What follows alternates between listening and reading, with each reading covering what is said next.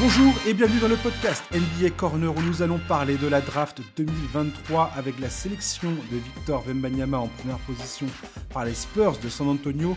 On va également revenir sur les transferts qui ont eu lieu avant cette draft euh, cette semaine. Pour m'accompagner, c'est avec plaisir que j'accueille pour la première fois Jérémy du site communautaire Basket. Bonjour Jérémy.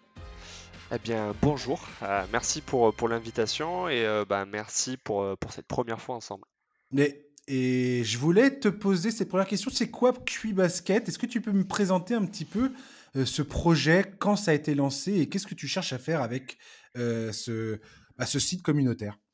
Eh ben, alors, QBasket, ça a maintenant euh, bientôt 7 ans. Euh, on s'est lancé fin 2016 euh, sur un site à l'époque qu'on avait fait, même un blog qu'on avait fait sur, WordPress.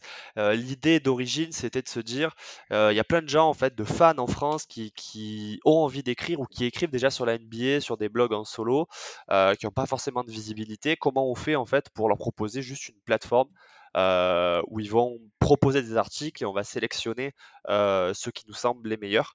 Euh, donc on a commencé comme ça et puis bah, vu qu'on avait des personnes qui venaient de manière récurrente et qu'on était un petit site qui avait assez peu de visibilité à, nos débuts, on s'est dit en fait il faut qu'on monte une, mmh. équipe de rédaction. c'est comme ça qu'on a monté QBasket et bah, l'idée c'était de se dire c'était une époque où il y avait très peu de sites qui faisaient de l'analyse autant du jeu que du management en NBA. Bah, comment on fait pour mettre en place ce type d'article-là en France? Euh, donc c'était un petit peu l'idée qu'on avait à l'origine. Et puis au fur et à mesure des années, on s'est de plus en plus intéressé bah, euh, au coaching, à l'analytics. Et on essayait de, bah, de progresser en même temps que le site évoluait.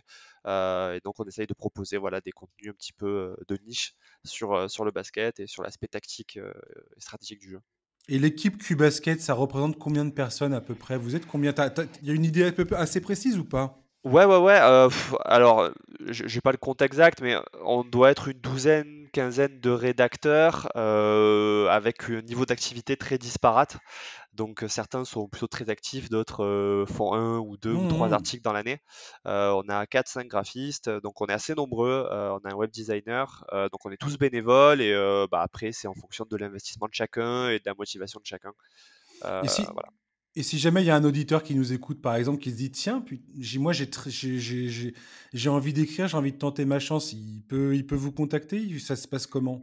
Ouais, bah c'est c'est l'idée. hein. Il y a, il y a des gens qui nous envoient juste des articles de temps en temps, et puis on, voilà, comme ça. Et puis sinon, euh, bah, nous contacter sur Twitter, euh, @qbasket, euh, ou sur qbasket@gmail.com, et, et puis ensuite on discute. En général, on propose un article de test, et puis ensuite on voit ce que ça peut donner. Ouais, alors je, je, vais, je vais être très franc avec les auditeurs. Pourquoi je t'ai invité dans ce podcast C'est aussi parce que toi et moi, on, est, on, on, partage une passion commune pour les Nuggets de Denver. Toi et moi, on est contents de ce qui s'est passé cette saison, forcément. C'est une belle année. Hein. Voilà, et je voulais, je voulais que tu me parles un petit peu de, de, de, de ta relation avec les Nuggets euh, de Denver. Euh, ouais, bah, euh, du coup, j'ai commencé à suivre la NBA euh, au début des années 2010. j'étais tombé probablement par hasard, ou en tout cas, on commençait un petit peu à m'intéresser au basket et à la NBA sur un match des finales de conférence 2009 entre les Lakers de Kobe et les Nuggets de Carmelo Anthony. Je suis tombé complètement amoureux de, Carmelo Anthony, à la fois de, ce qu'il dégageait et, de ce match-là. Et puis, bah, euh, en fait, j'ai découvert qu'il était déjà plus dans l'équipe, mais, euh, mais je suis resté. Euh, D'accord. Je, suis resté. J'ai eu la chance de démarrer avec l'époque un peu basketball, un peu bonbon de George Carl, où ça courait beaucoup, ça faisait beaucoup de, de alley-oop et de dunk. Donc, quand tu découvres la NBA, c'est c'est juste trop cool. Et puis, bah, j'ai continué de suivre. J'ai vécu les années un petit peu catastrophe avec Brian Shaw et le début de l'ère Mike Malone. Oh la vache, j'avais oublié que Brian Shaw avait. Ça, ça la vache, t'as trop raison. Mais ça m'était complètement sorti. Ça m'est complètement sorti de l'esprit ce truc-là. Bah, je, comprends, il vaut, mieux refouler ce genre de période parce que moi je me souviens. C'était l'époque où je pouvais encore regarder les matchs en live et il y a mi-saison, je me suis dit, mais pourquoi je m'inflige ça en fait? Rien que de le voir en interview, je, suis en colère. Extraordinaire. J'avais oublié. Et heureusement qu'il est parti, la vache. Ouais, c'était 2 longues années, hein. C'était vraiment 2 Ouais. très longues années. Heu et puis derrière, bah, en fait, on voilà, on a vécu la période, heu, dorée qu'on connaît maintenant, qui s'est petit à petit construite avec, heu, avec des heures sombres, hein, les blessures qu'on a connues, mais mais on a pu voir cette équipe évoluer. Donc c'est vrai que, bah, quand tu arrives, dans la NBA depuis 3-4 ans, pouvoir connaître un projet qui qui passe de l'embryon à à une équipe championne, c'est bah, c'est assez génial comme expérience, surtout dans une franchise qui a jamais rien gagné. Quand est-ce que tu as compris que Nikola Jokic était le franchise player de cette équipe? Hem, bah, je alors je je sais qu'il y a un match où je me suis dit: «OK, on a un franchise player», c'était, c'était le match à Londres, hem, en 2017. Heu, Ouais. c'était Denver contre, les Pacers. Ça faisait à peu près un mois que Nikola Jokic, avait été passé titulaire au poste de pivot et que le le le départ de Nurkic était était acté.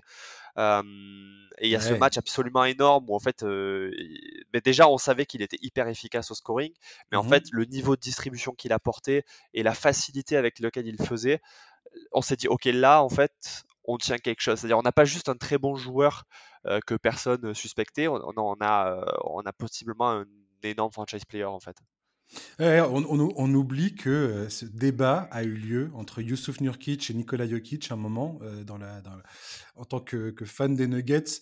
Ça a été une vraie question que le club s'était posée, de savoir, lequel des 2 on garde et que finalement donc il y a ce ils envoient Nurkic, c'était à Portland, hein, c'était directement Portland, ce ouais. c'était directement ce transfert-là et Jokic à qui il file les clés de les clés de la bagnole, la clé du camion et et tu te dis: «Waouh!» Et et le niveau quand même, c'est courageux parce qu'on parle d'un joueur, même si ça faisait déjà, heu, 2 ans qu'il le voyait évoluer et qu'il savait qu'effectivement c'était probablement le meilleur joueur des 2. On parle d'un joueur dont il était dit depuis des années, de toute façon il il pourra pas être titulaire parce que ses limites défensives Tout à font fait. que ce sera une catastrophe et et ils l'ont quand même fait et ils ont été récompensés, heu, Et quand tu vois la, par tra la, la trajectoire des deux carrières entre Jokic et Nurkic, c'est. ouais, ouais. Il y en a un qui a joué de malchance en plus parce que c'était quand même un bon joueur et les tout blessures l'ont éteint. Je suis d'accord. Heu, mais l'autre c'est un un un triple MVP, heu Ouais. Pardon, c'est un double Non, MVP. Je ouais, je je sors du double. déni, je sors du déni. Oh non, mais je te comprends. Moi, moi non plus. Je... Bref. Allez, triple MVP parce que si, il est MVP des finales. Donc, euh, trois fois Ouais, ça MVP, tu vois. Ça marche, ça marche. T'es pas, t'es pas du tout dans l'erreur. On va parler, s'il te plaît, de la draft 2023. On s'attendait à une nuit de folie. Euh, cette draft 2023 aura été plutôt calme au niveau des transferts. Je parle. En France, nous avons eu la joie de voir Victor Wembanyama entrer dans l'histoire du basket français en étant sélectionné en premier par les Spurs de San Antonio. C'était jamais arrivé. Un autre Français, Sidi Sissoko, va le rejoindre dans le Texas. Il a été sélectionné en 44e position par les Spurs. Bilal Koulibaly, son coéquipier au Metropolitans 92, qui ne cessait de grimper dans les prévisions de la draft ces derniers jours, se retrouve à Washington après avoir été, sélectionné par les Pacers d'Indiana. Il tombe dans une équipe en totale reconstruction où, on l'espère, il obtiendra le temps de jeu nécessaire pour faire ses preuves. Projeté dans le top 30, Ryan Rupert rejoint les Blazers de Portland avec le 40, 44e choix, 40, non, 43e choix de la draft. Les Blazers ont, eux, récupéré Scoot Anderson avec le troisième choix. Euh, il y avait ce, ce, ce, fameux débat Brandon Miller, Scoot Anderson aux Hornets. Ça a été tranché. Euh, pour l'instant, les Blazers ont toujours Damian Lillard dans leur effectif. Jérémy, que retiens-tu de cette soirée historique pour le basket tricolore? Euh, bah, Effectivement, euh, on n'a pas eu de surprise, mais le moment était beau. Euh, la draft de Victor Wembanyama en première position, euh, c'est quelque chose qu'on attend quand même depuis 2-3 ans, ouais. depuis qu'il a vraiment commencé à émerger.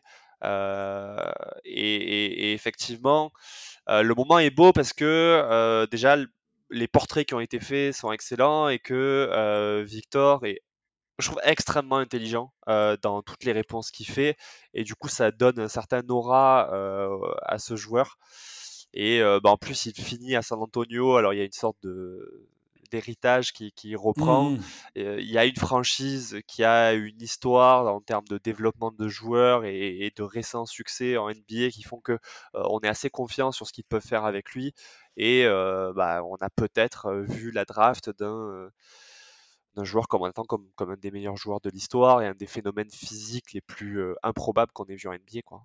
Il y a à la fois le lien avec la France via Tony Parker, bien évidemment, qui, a fait la quasi-totalité de sa carrière là-bas.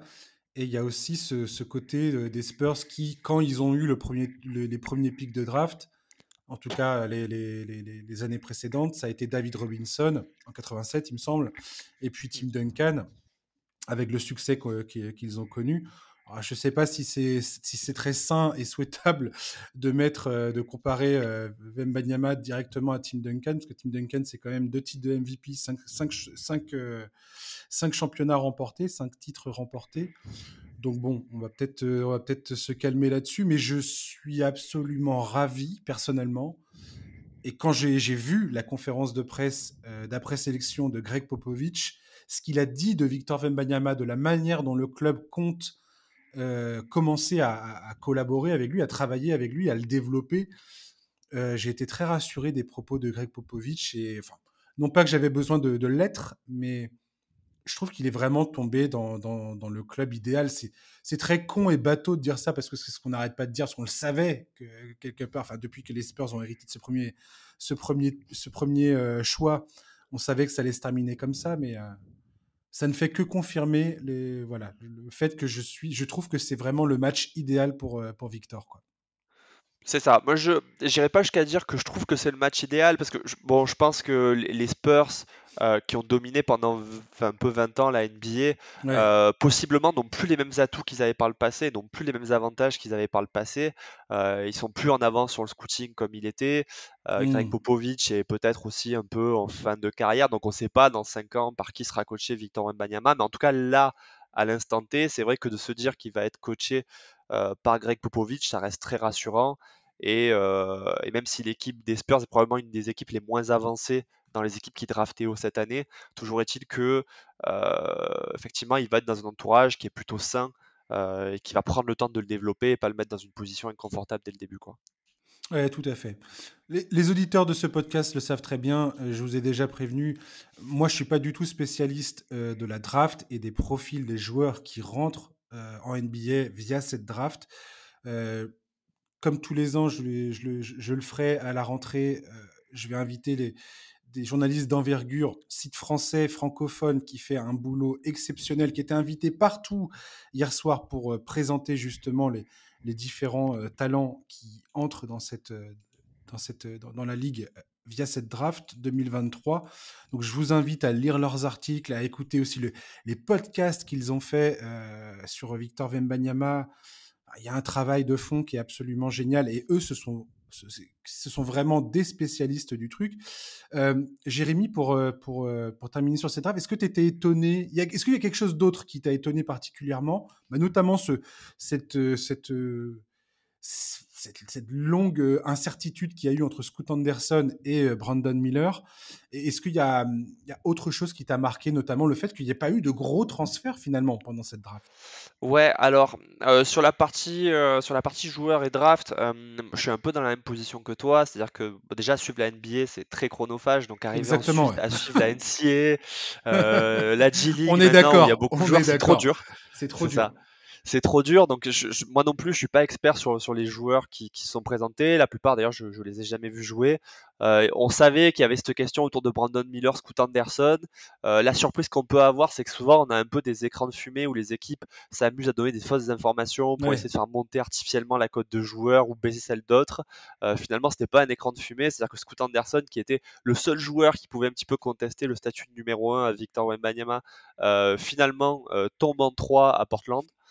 Euh, Brandon Miller est pris en deux par une franchise des Hornets qui n'a pas eu un succès très fréquent à la draft et qui bah, peut-être continuera dans cette voie avec ce choix. Toujours est-il c'est- très dur en fait euh, de savoir ce que vont devenir les joueurs et tant en fait ce choix est une réussite.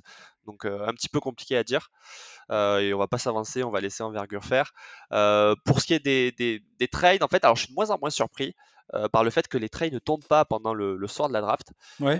parce qu'en fait finalement je trouve que c'est un petit peu une gymnastique compliquée, c'est-à-dire que les équipes qui veulent drafter haut, elles doivent s'adapter au fur et à mesure des choix de, bah, des autres équipes. Donc, ce qui demande une certaine gymnastique et qui peut effectivement nécessiter des trades. Mais dans le fait, les équipes qui, elles, euh, veulent profiter de ces moments-là pour récupérer des joueurs vétérans.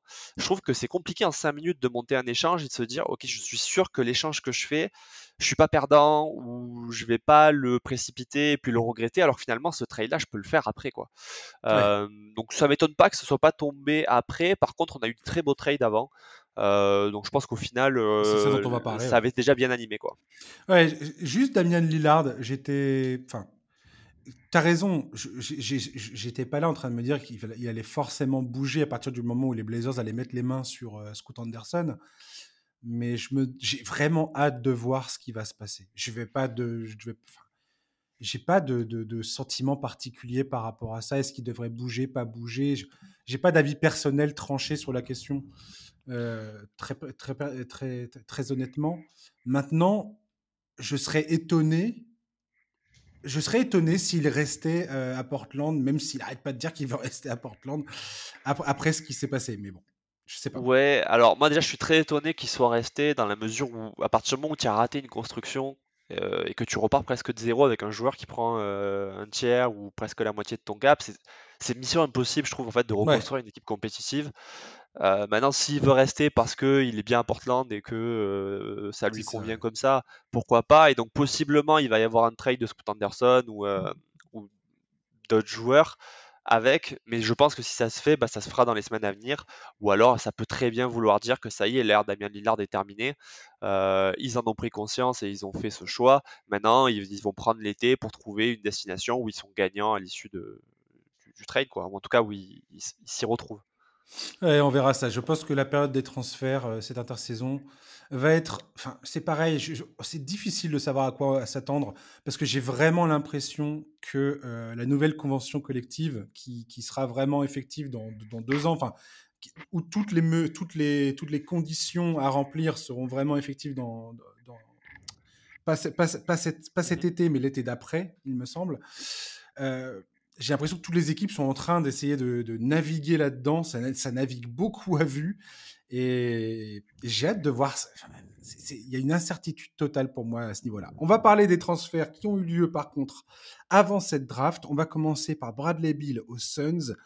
Il y a moins d'un an, Bradley Bill signait un nouveau contrat de 251 millions de dollars sur 5 ans avec les Wizards, avec une clause que seuls 9 joueurs dans l'histoire de la NBA ont obtenue.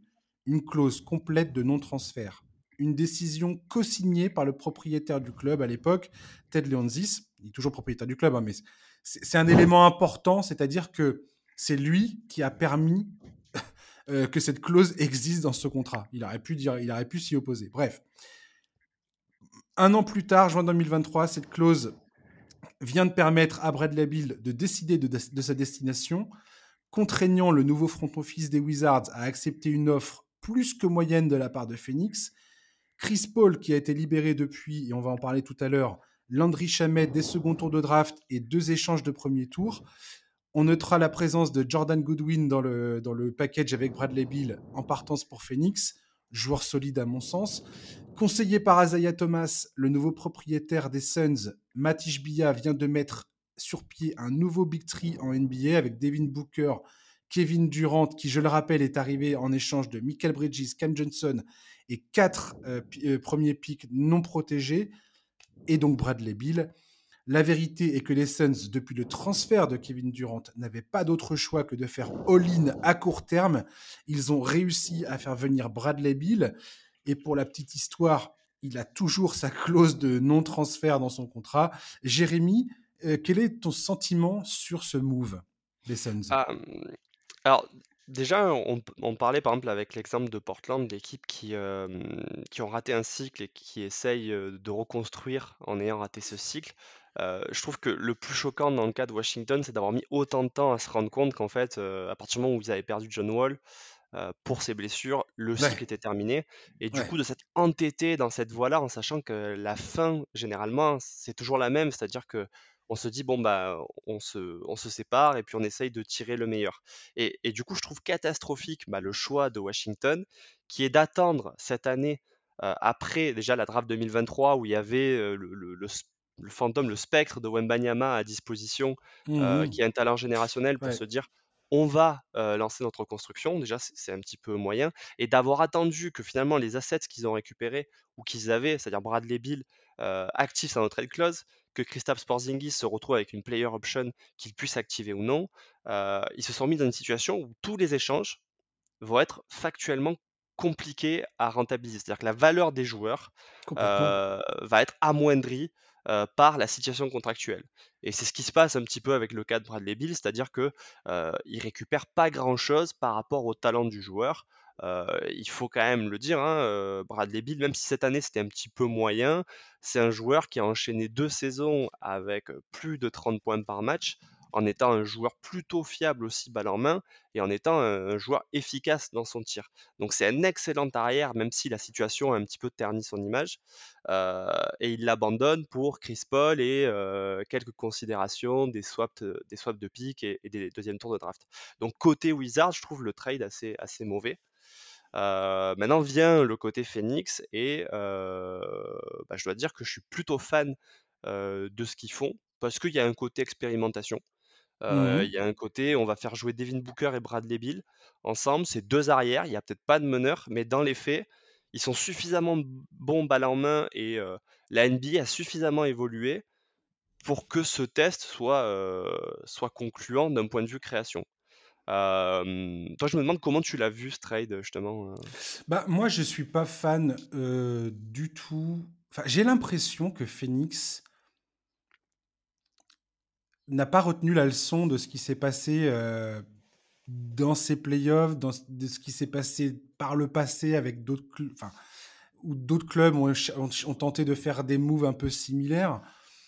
Euh, après, il y a, je sais pas, il y a plusieurs façons de voir. Si tu regardes Brooklyn avec Harden, Durant et euh, mm. Kyrie Irving, on peut dire ce qu'on veut de ce truc-là. Ça a été un échec hein, sur toute la ligne le truc a fini par exploser euh, aussi, aussi rapidement que ça s'est monté. N'empêche que le temps où ils ont joué ensemble, tu voyais la, puissance offensive monstrueuse du truc.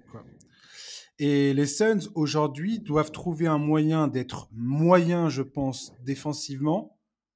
Ça pourrait presque suffire. Et ils ont, ils ont recruté Frank Vogel, qui est un coach spécialiste de la défense et qui peut potentiellement arriver à obtenir ce résultat on verra. Mais euh, être moyen défensivement pourrait suffire à Phoenix à s'en sortir euh, avec, avec les honneurs, je pense. Mm. Vu qu'offensivement, ils vont être absolument monstrueux sur le papier. Maintenant, il y a quand même énormément d'interrogations euh, par rapport à la capacité de Bill et Durant, qui sont quand même des joueurs souvent blessés, à rester sur le terrain. Et à partir du moment où ces, joueurs-là sont pas là, bah, qui va prendre les minutes et qui va assurer l'intérim en, euh, en, attendant? Euh, et une fois arrivé en playoff, je, je suis sûr qu'en saison régulière, ça peut très bien fonctionner, mais une fois en playoff, je sais pas comment, je sais pas comment ça va tenir le coup face à certaines équipes, quoi. Face à certains profils d'équipes qui, qui risquent de les enfoncer euh, par la, taille à l'intérieur. Je ne sais pas comment ça va fonctionner. Et est-ce qu'on a la version finale des Suns? Est-ce que euh, DeAndre Ayton va rester ou pas? Est-ce qu'il y a d'autres transferts à venir ou pas? C'est aussi ça. C'est dur de lire euh, l'avenir de Phoenix pour la saison prochaine à partir du moment où on n'a pas, on n'est pas certain d'avoir la version finale de cette équipe.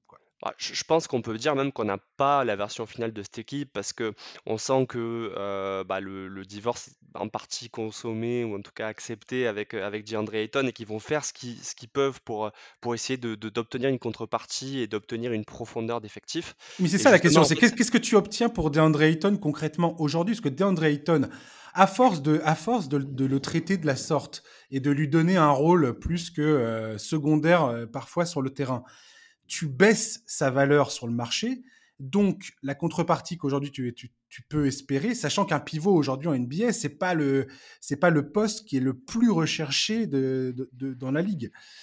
Donc, c'est là où ça, ça, y a quand même, ça me pose des questions. C'est que je me dis, bon, bah, qu'est-ce que tu récupères concrètement pour DeAndre Ayton et, et, en, comment tu fais, tu fais sens avec euh, Booker, Durant et Bill aujourd'hui sur un terrain? Je, pense de toute façon, effectivement, les Suns, c'est une équipe dont la gestion peut laisser un petit peu pantois. C'est-à-dire que euh, déjà, il y a le changement de propriétaire qui a l'air extrêmement pressé. Les années précédentes, on a vu des fois des.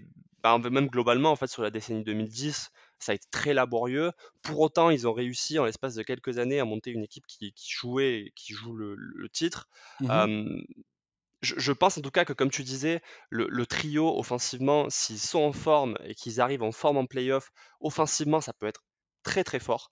mais je pense qu'une des leçons qu'on pouvait tirer de ces playoffs, si on les on l'avait pas tiré les années précédentes, mmh c'était en voyant Phoenix et en voyant par exemple les Cavs que la profondeur une fois en playoff, c'est clé pour aller au bout.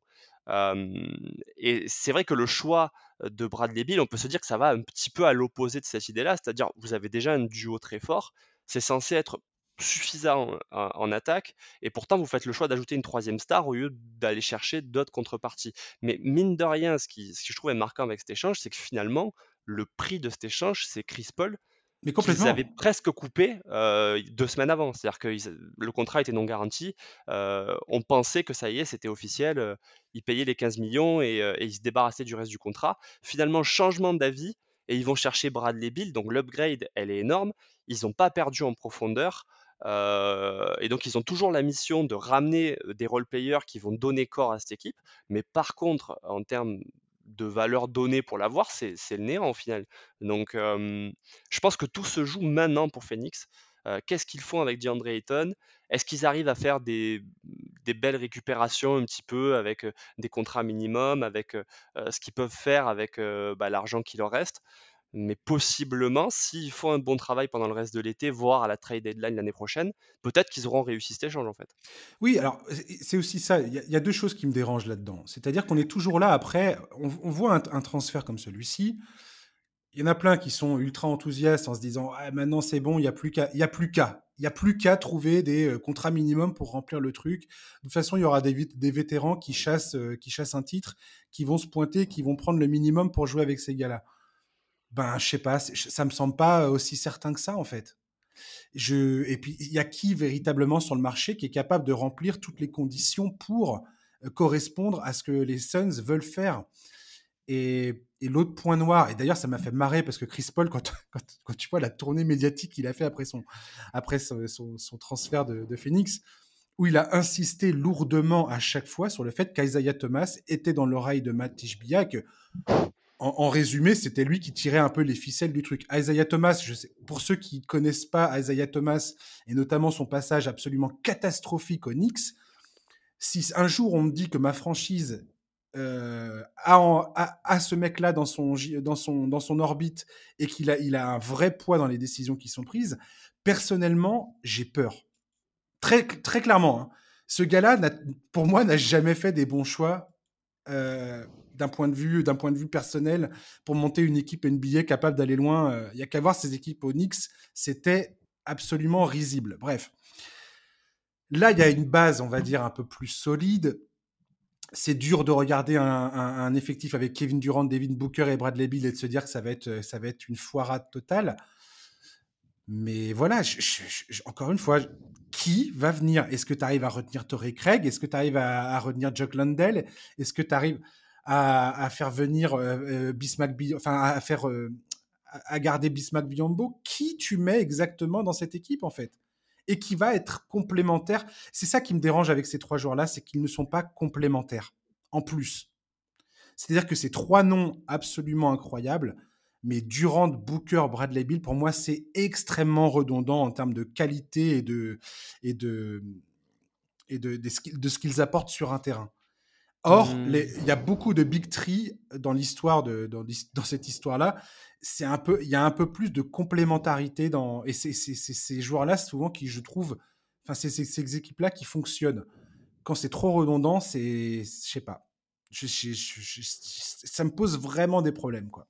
OK. Moi, je suis un petit peu plus optimiste que toi parce que moi, je trouve que, par exemple, Bradley Beal, il apporte un petit peu certaines offensivement des choses qui manquaient à Phoenix. Par exemple, euh, on les a vus dépendre beaucoup de de leurs tirs et contre Denver qui avait un plan défensif, euh, mmh euh, bien ficelé pour justement limiter Kevin Durant en grande partie, bah, ça a suffi à faire la différence. Bradley Beal, il apporte une capacité à attaquer le cercle, je trouve, qui, est, qui manquait à cette équipe de Phoenix. Et puis, en fait, on se rend compte, je trouve, dans la NBA actuelle, qu'avoir un meneur de jeu un peu classique, qui appelle les systèmes, qui organise le jeu, c'est de Mmh moins en moins nécessaire parce que les joueurs sont de plus en plus polyvalents. Et donc, j'ai l'impression qu'il n'y a, a, pas en fait de. Par exemple, comme on avait avec les Lakers, avec l'arrivée de Westbrook, il n'y a pas un joueur qui va empiéter sur ce que l'autre fait, dont on peut se dire ah mince, en fait, ils vont limiter leur propre efficacité. Moi, j'ai l'impression qu'ils peuvent, les trois peuvent se nourrir les uns des autres, un peu comme on avait avec Kevin Durant, James Harden, Kyrie Irving, peut-être en moins fort. mais je pense qu'offensivement, ça, ça, va être assez impressionnant. Mais reste, voilà, que comme tu dis, en fait, tout se joue sur ce qui va être fait après. Et là-dessus, on peut avoir de gros doutes sur le travail qui va être effectué derrière et la, la philosophie euh, qui se dégage Mmh de, de, ces premières semaines avec Matisse Bia à la tête de, des Suns. Et donc, en l'état, je trouve que le trade, pour moi, est très bon. Mais par contre, j'ai peur qu'à la fin, on arrive avec un effectif qui, lui, ne soit pas à la hauteur du trio qu'ils ont rassemblé. Là, pour moi, le, le recrutement des pièces euh, secondaires, comment, comment ils vont construire le reste de l'effectif, pour moi, est absolument euh, primordial, stratégique. Enfin, je veux dire, c'est, je suis pas vraiment. Enfin, si je suis Denver, par exemple, qui vient, je viens de gagner le titre, je suis pas, je suis pas forcément en train de me gratter la tête en me disant, oh mon dieu, comment on va faire, quoi. J'ai euh, pas l'impression que c'est euh, que c'est un casse-tête insoluble euh, qui se présente à moi. Et pour tous ceux qui me diront ah ouais mais attends Josh, rends-toi compte, c'était 4-2 face à Phoenix. C'est peut-être l'équipe qui, qui, a donné le plus de fil à retordre aux Nuggets pendant, le, mmh. pendant leur campagne de playoff. Je rappelle que les deux victoires de, des Suns se sont faites parce que Devin Booker, tout d'un coup, est devenu absolument radioactif avec une, une, une, une réussite au tir historiquement quasiment jamais vue de toute l'histoire de la NBA. Donc il y a un moment, à quel point tu peux refaire, ré, enfin, réitérer ce genre d'exploit sur le terrain. Je parierais pas là-dessus personnellement. En tout cas, ça ne semble pas être un truc sur lequel tu me dis ah c'est bon, il va retourner, il va, il va refaire un 80% de, de true shooting percentage sur une série de playoffs quoi. Et, et, effectivement, je, je, je d'ailleurs, je pense pas que ce soit vrai que ce soit les Suns qui aient donné le plus de fil à retordre aux Nuggets. Oui, c'est ceux qui ont pris le plus de matchs, mais quand on regarde le contenu des rencontres, euh, les Lakers et le Heat ont été des adversaires je suis tout à fait plus problématiques. Donc, euh, absolument oui, d'accord avec ça. Donc, euh, donc ouais, je, je suis pas forcément enthousiaste, voilà. Après, c'est très difficile de se prononcer. Euh, de façon catégorique. De toute façon, c'est jamais une bonne chose de se, de se, prononcer de manière catégorique au NBA. Euh, c'est un truc qu'on apprend au fur et à mesure de, notre, de nos années de fans.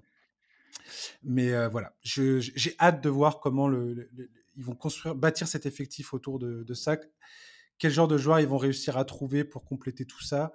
Et à quel point ça va être euh, crédible à la fin. J'ai hâte de voir ça. Mais encore une fois, quand je vois comment les, le, le, process de recrutement se fait avec Isaiah Thomas, j'ai un peu peur quand même.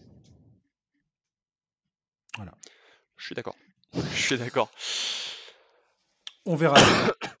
euh, dans cette histoire, donc, Chris Paul a été euh, transféré à Washington.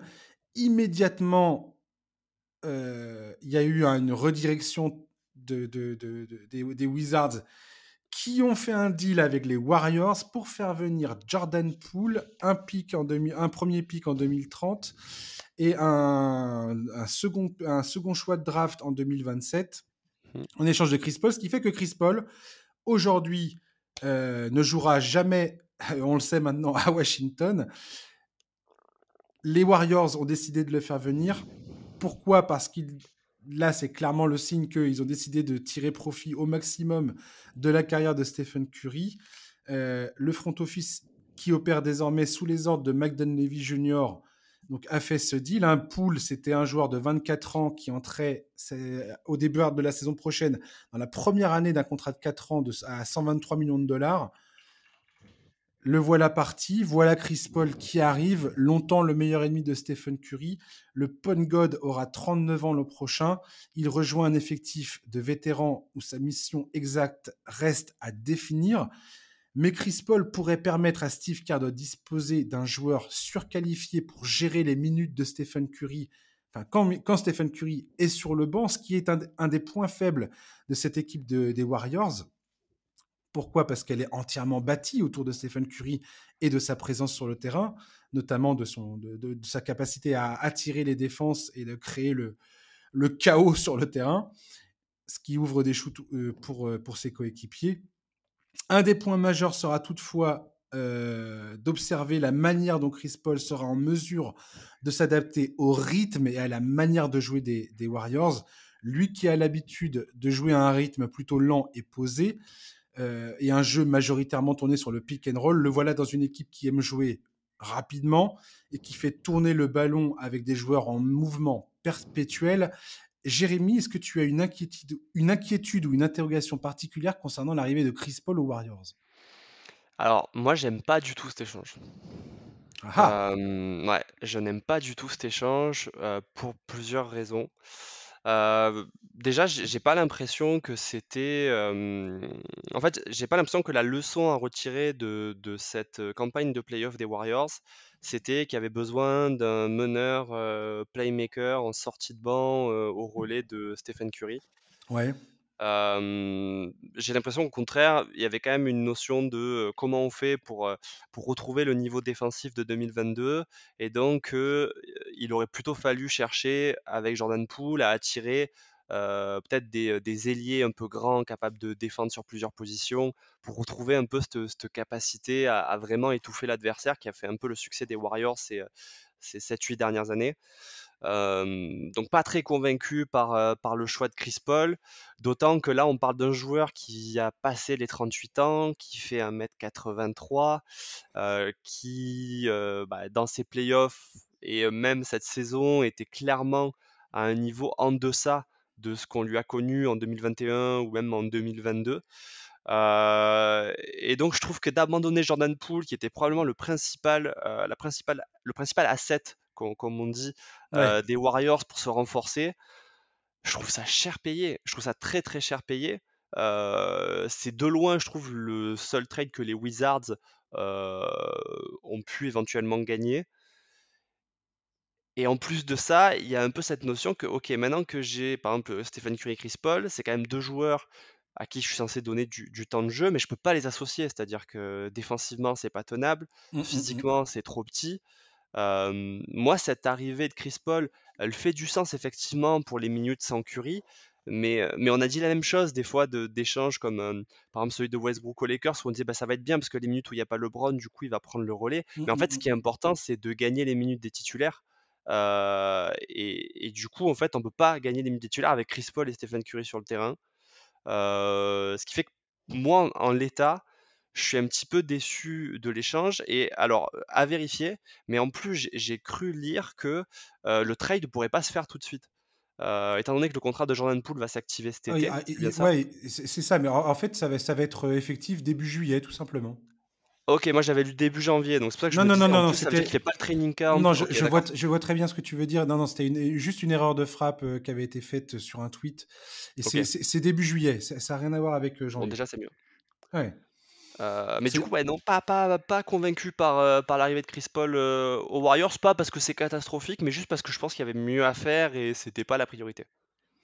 Non, mais tu as, tout à fait, as, tout à fait raison, effectivement, le, le, le, fit. Il y, a un mec que j'adore, que, qui, qui, est fan de NBA, qui s'appelle Jason Conception, qui a comparé la venue de Chris Paul aux Warriors à celle de Shaquille O'Neal aux Suns de Phoenix. C'est-à-dire que pour lui, c'est un choc philosophique dans la manière de mmh. jouer euh, des uns et des autres, quoi. Et, un peu un move désespéré de récupérer un, nom qui euh, un nom qui claque un peu, tu vois, Chris Paul aux Warriors, Ouais, bah ouais. Et, mais en même temps, le, sur l'aspect, le, euh, qu'est-ce qu'il va apporter exactement il y, a, il y, a, des vraies, vraies, vraies questions qui se posent.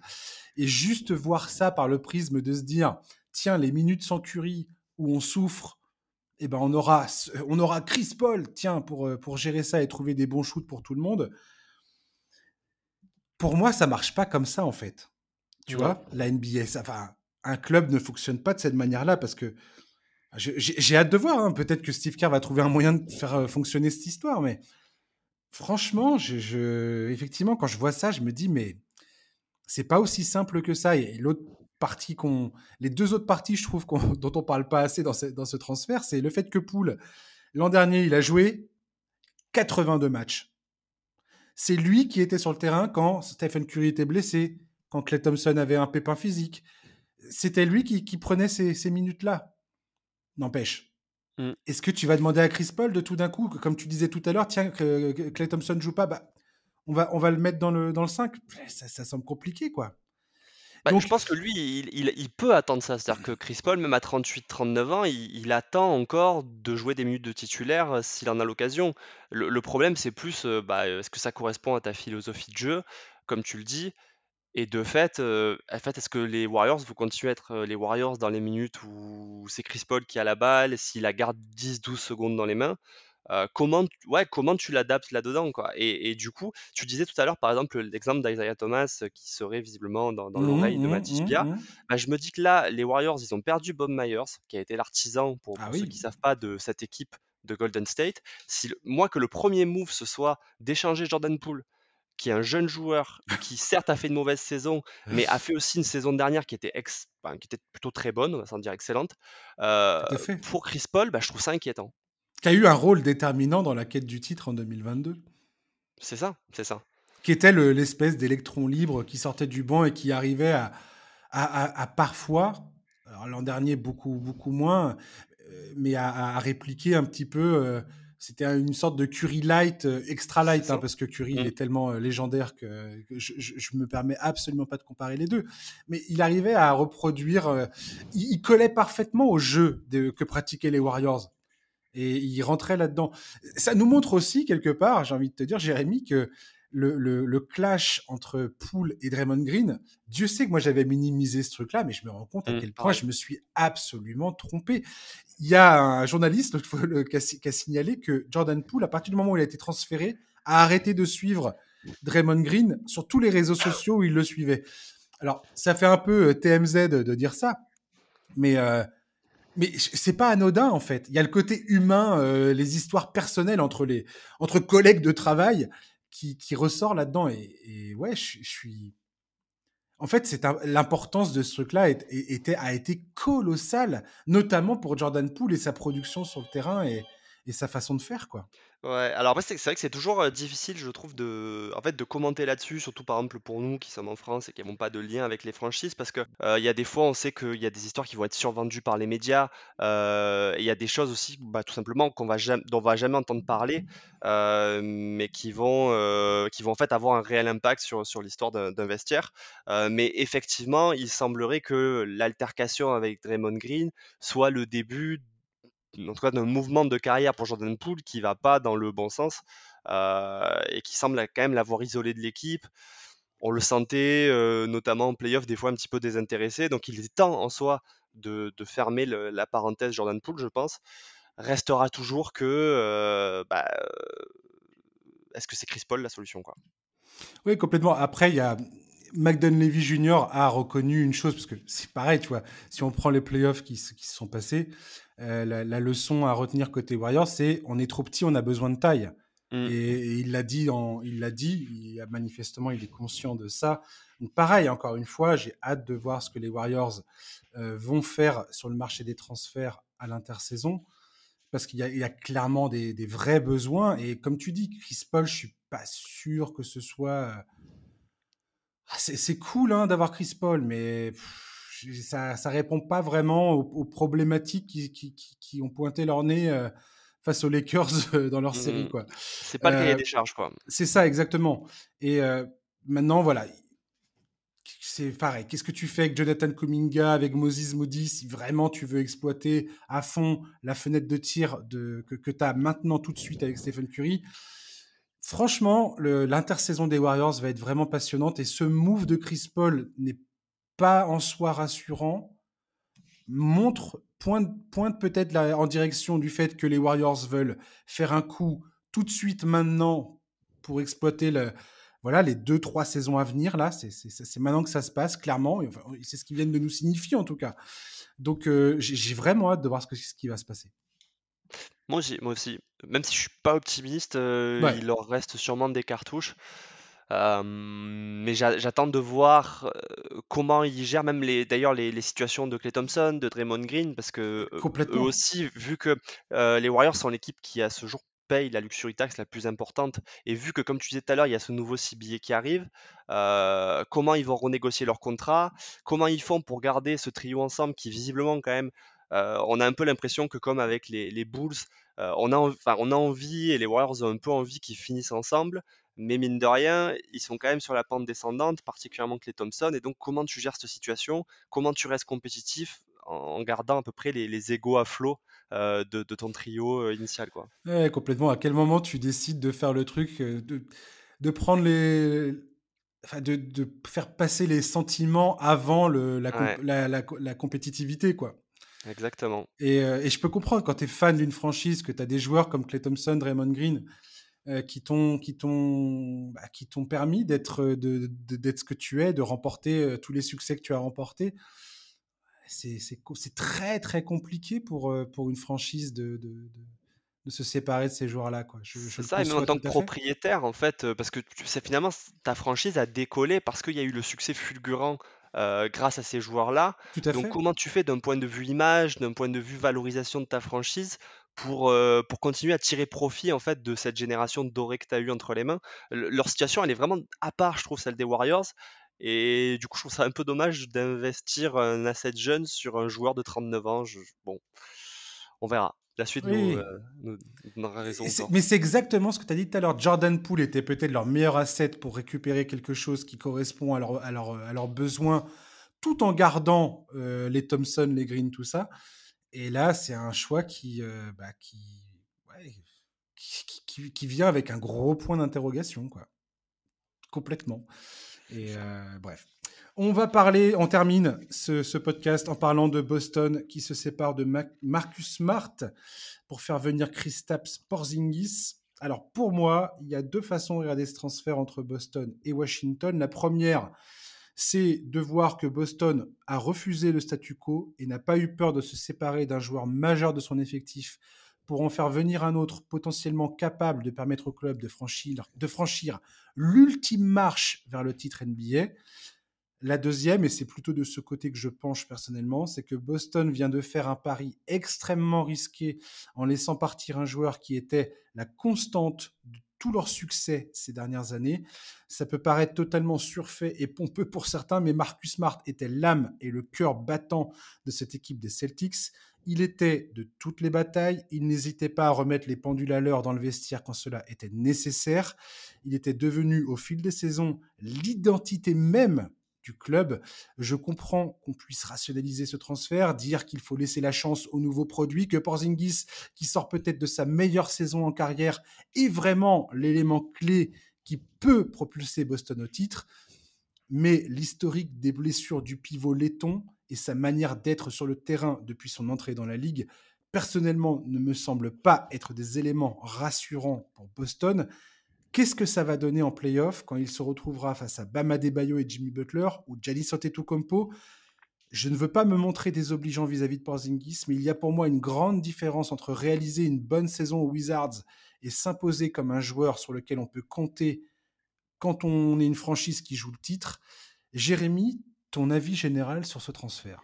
Mmh. Je pense que déjà, d'un point de vue humain, il est effectivement compliqué, pour Boston dans la mesure où ils sont partis, à un moment de leur journée, ils se sont dit: «OK, Malcolm Brogdon part». Malcolm Brogdon qui visiblement a une blessure problématique et on va récupérer Porzingis qui est, je trouve, un excellent échange. Et en fait, quelques heures après, heu, finalement, c'est plus Brogdon parce que Brogdon, n'a pas passé les tests médicaux visiblement des Clippers.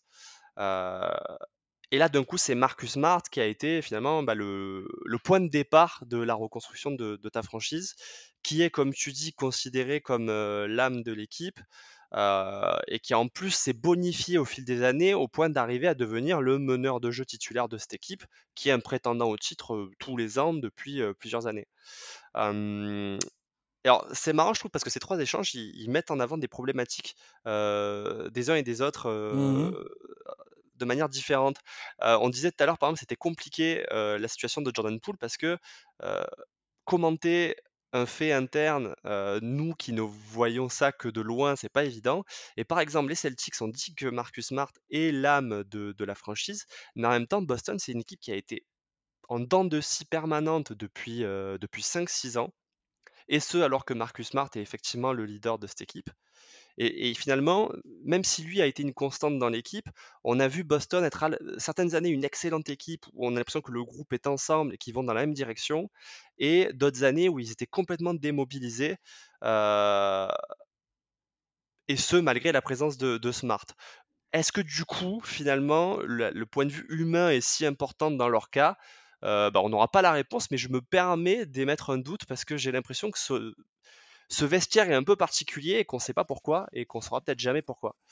D'un point de vue basket, ensuite l'échange pour, pour Boston, je pense qu'on est un peu dans la même situation que Phoenix c'est que on n'est pas au bout de nos peines concernant les Celtics parce qu'il y a encore énormément de points d'interrogation dans le roster et qu'il va être intéressant de voir la suite. Moi, j'aime bien l'arrivée de Porzingis parce que je pense qu'il peut répondre à certains problèmes. d'une part offensif, voire défensif si Boston arrive à, refaire de lui un rim protecteur plutôt correct. Donc un protecteur d'arceau qui, peut leur faire défaut en raison notamment de la blessure de Robert Williams qui, bah, qui continue de, le gêner. et en fait, Boston est un peu à un tournant. C'est-à-dire que fort des vieillissants, Grant Williams, ils ont un peu laissé tomber le joueur cette saison. du coup, le fait de ramener Porzingis, bah, il ramène un joueur sur lequel ils peuvent compter pour plusieurs saisons et il ramène encore un profil différent à l'équipe donc je pense qu'il faut attendre de voir qu'est-ce qui va être fait avec Robert Williams, qu'est-ce qui va être fait avec Malcolm Brogdon, qu'est-ce qui va être fait avec Grant Williams pour rééquilibrer le roster. Mais en soi, mine de rien, il s'offre quand même une troisième option plutôt, plutôt intéressante et un joueur qui va ouvrir le terrain et qui représente probablement un des plus gros dangers de loin sur le poste de pivot avec, avec Nikola Jokic et Carl Anthony Towns. Oui, je comprends ce que tu veux dire. Moi, je n'arrive pas à m'empêcher de de me dire que Marcus Smart était là. Enfin, je veux dire, le succès des Celtics ces dernières saisons est quand même colossal. Ils ont fait euh, je ne sais combien de finales de conférence. Ils ont fait la finale de mmh. la finale euh, il y a un an. Mmh là, ils étaient à deux doigts de retourner en finale.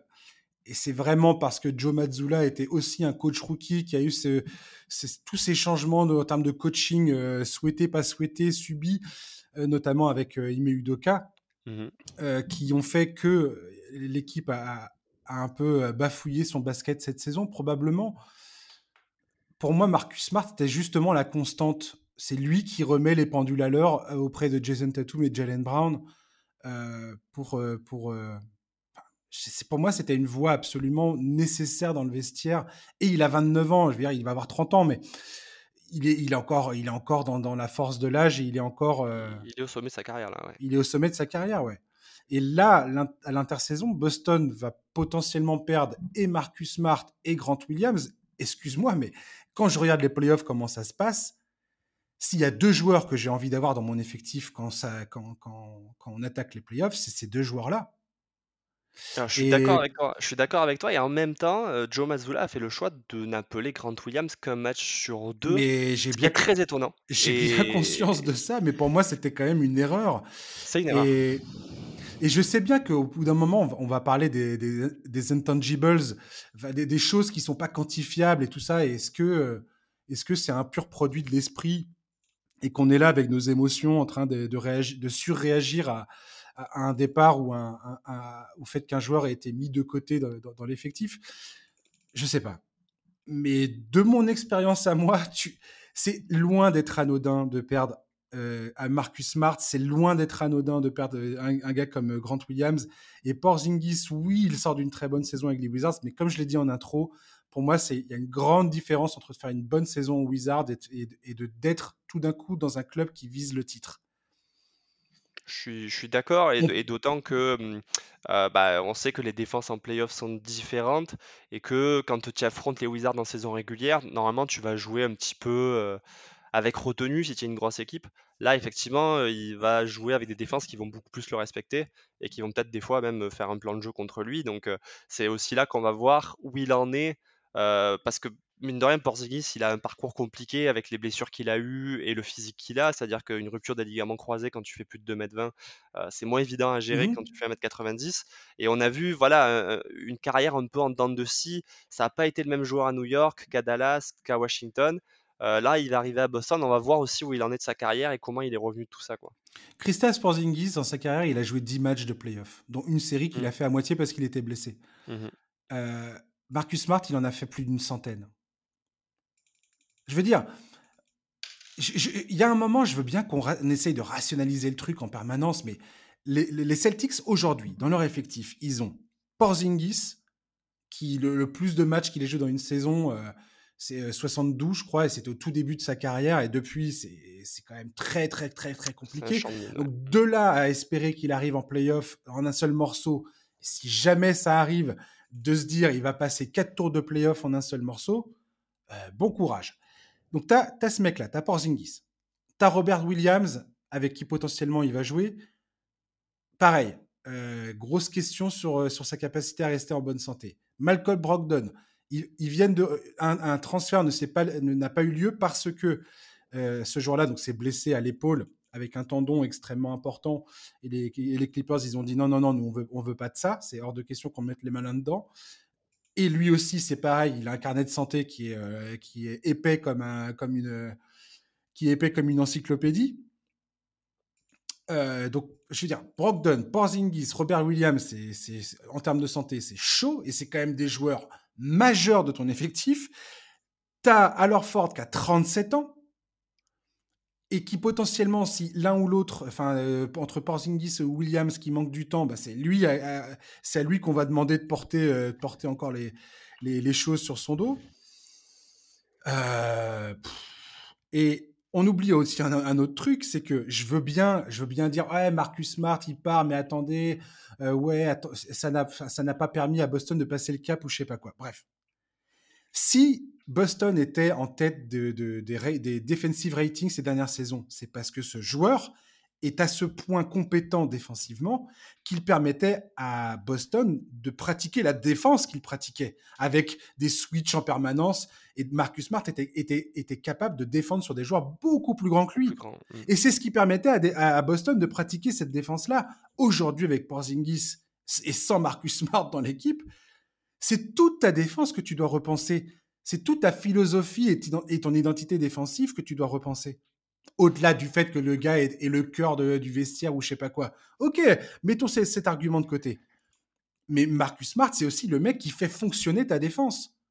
Donc, la refonte côté Boston, elle est beaucoup plus importante que ah, on ramène Porzingis et le mec il shoot à trois points c'est génial, on peut toujours faire du faire du five out. Attendez, mais euh, c'est pas c'est pas aussi simple que ça quoi. Non, et en fait, effectivement, ça, ça va dans cette euh, stratégie du five out que, que Joe Mazzulla a prôné toute la saison, Oui, qui a, je trouve, montré ses, ses limites pendant ses playoffs oui, pour diverses raisons. Euh, on va dire que la chose qui me rassure de l'autre côté, c'est de me dire que celui qui s'occupe de, de ces trades-là, c'est quand même un des meilleurs coachs défensifs qu'on a vu euh, dans la dernière décennie, qui est Brad Stevens. Et je pense qu'il a quand même des idées sur la manière, enfin sur les prochains moves à faire pour essayer de réorganiser ça et peut-être de retrouver la polyvalence défensive qui peut être perdue. Euh, T'as que raison, t'as raison. Il y, a- y encore il y a encore des là-dessus, moves de potentiellement à venir. C'est ça. Là-dessus, j'ai de l'espoir. Après, c'est c'est vrai qu'effectivement, euh, tu sens que Boston, ils sont arrivés peut-être un peu en haut de la colline et que maintenant, il va falloir preuve- faire preuve d'ingéniosité pour, euh, bah, pour retrouver un second souffle. Et il y a beaucoup de joueurs dans ce, dans ce groupe-là, notamment dans le secteur intérieur, mais il y a aussi Malcolm Brown, sur lequel il y a un peu une astérisque de euh, alors Ford, il y a l'âge, les autres, il y a un historique de blessures un peu gênant. Comment tu fais marcher tout ça? Comment tu gères ta saison pour aussi éviter les blessures comme bah, par exemple Denver a pu le faire cette année?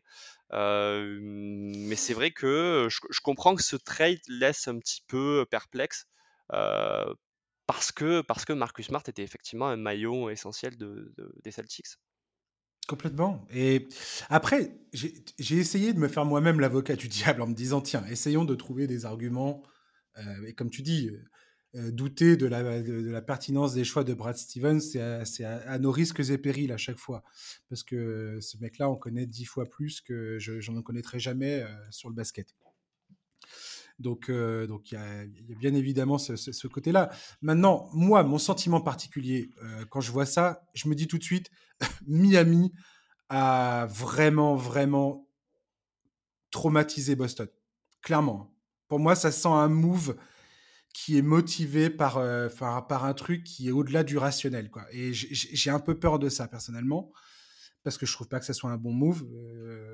voilà l'avenir nous dira ce qu'il en est et on verra les, les autres transferts potentiels, les autres mouvements d'effectifs qui seront faits éventuellement par la suite. On verra. Ok. Euh, ceci étant dit, Boston, aujourd'hui, il y, a toute une identité à refaire.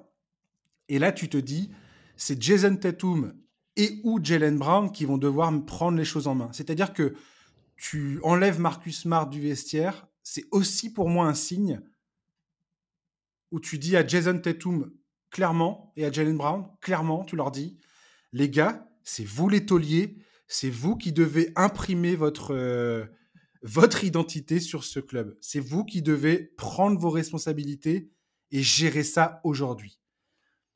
Et, ça, bah on ne sait pas. On ne sait pas trop à quoi ça va ressembler.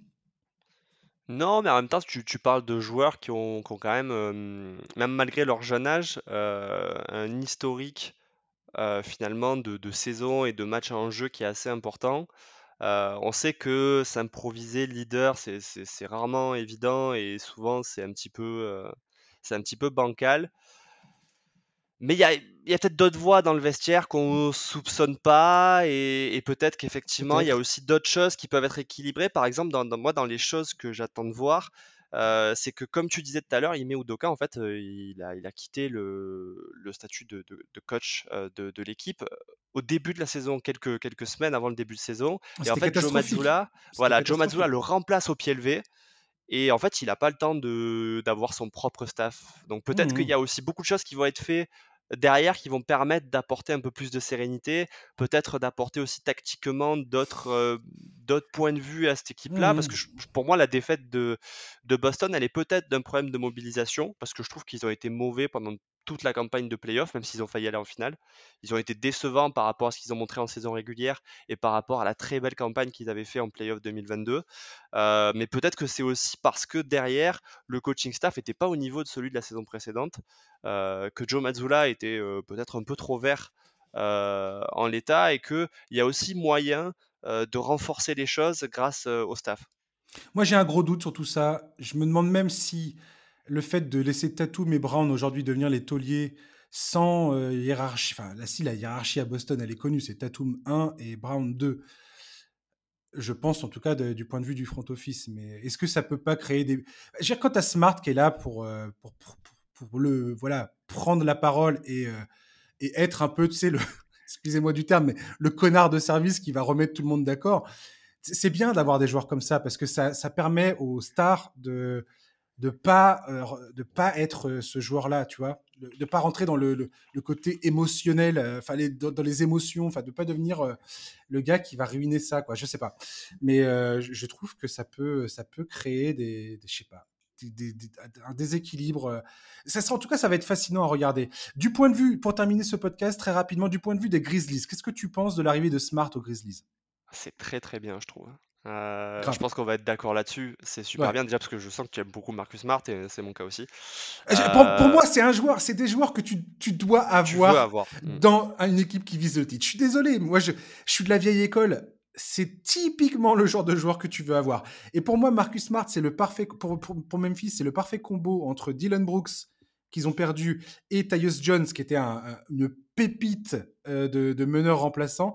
Mais je trouve que étant donné les, sacrifices financiers qui sont, que les clubs sont obligés de faire aujourd'hui, ils arrivent avec Marcus Smart à avoir un espèce de combo magnifique entre les deux joueurs qu'ils ont perdus. Et je trouve ça génial. C'est ça. Alors, moi, je trouve que, par exemple, si on prend euh, l'ensemble de saison régulière, le départ de Tyus Jones, il est, bah, euh, il est vraiment regrettable pour Memphis. Complètement. Euh, parce que c'est vraiment un meneur de jeu hyper propre et on l'a vu au relais de Jamorant, il, il a été excellent euh, depuis qu'il est à Memphis. Les Grizzlies gagnaient plus de matchs sans Jamoran qu'avec Jamoran dans les. C'est ça. Je n'ose pas le dire parce que bon, j'ai un peu un statut vis-à-vis de Jamoran qui est, qui est, un petit peu compliqué. Ah merde. Euh, j'ai pas trop le joueur et je suis pas très convaincu. Ouais, c'est ça. Il y a un passif avec Jamorant, donc euh, je suis pas fan du joueur, mais toujours est-il qu'en tout cas le message que ça envoie, je trouve, c'est ok, on a pris un joueur qui peut jouer aux côtés de Jamorant. Et donc, dans les line-up qu'on va pouvoir afficher en playoff, on s'enlève cette problématique qui était on a deux bons joueurs que sont Tyus Jones et Jamorant, on ne peut pas les faire jouer ensemble. Là, au moins, avec Marcus Smart, tu as effectivement un très bon condensé des deux joueurs qu'il a donné. Mmh. Et bah, défensivement, il apporte encore plus d'arguments à cette équipe de, Memphis. C'est anecdotique, mais tu as les deux derniers défenseurs de l'année qui vont jouer dans, le même groupe. Tu as Smart sur le euh, périmètre, tu as Jackson euh, à l'intérieur, mais mon ça. Dieu c'est ça, possiblement les deux à l'intérieur, parce que Marcus Smart peut défendre sur des pivots s'il a envie.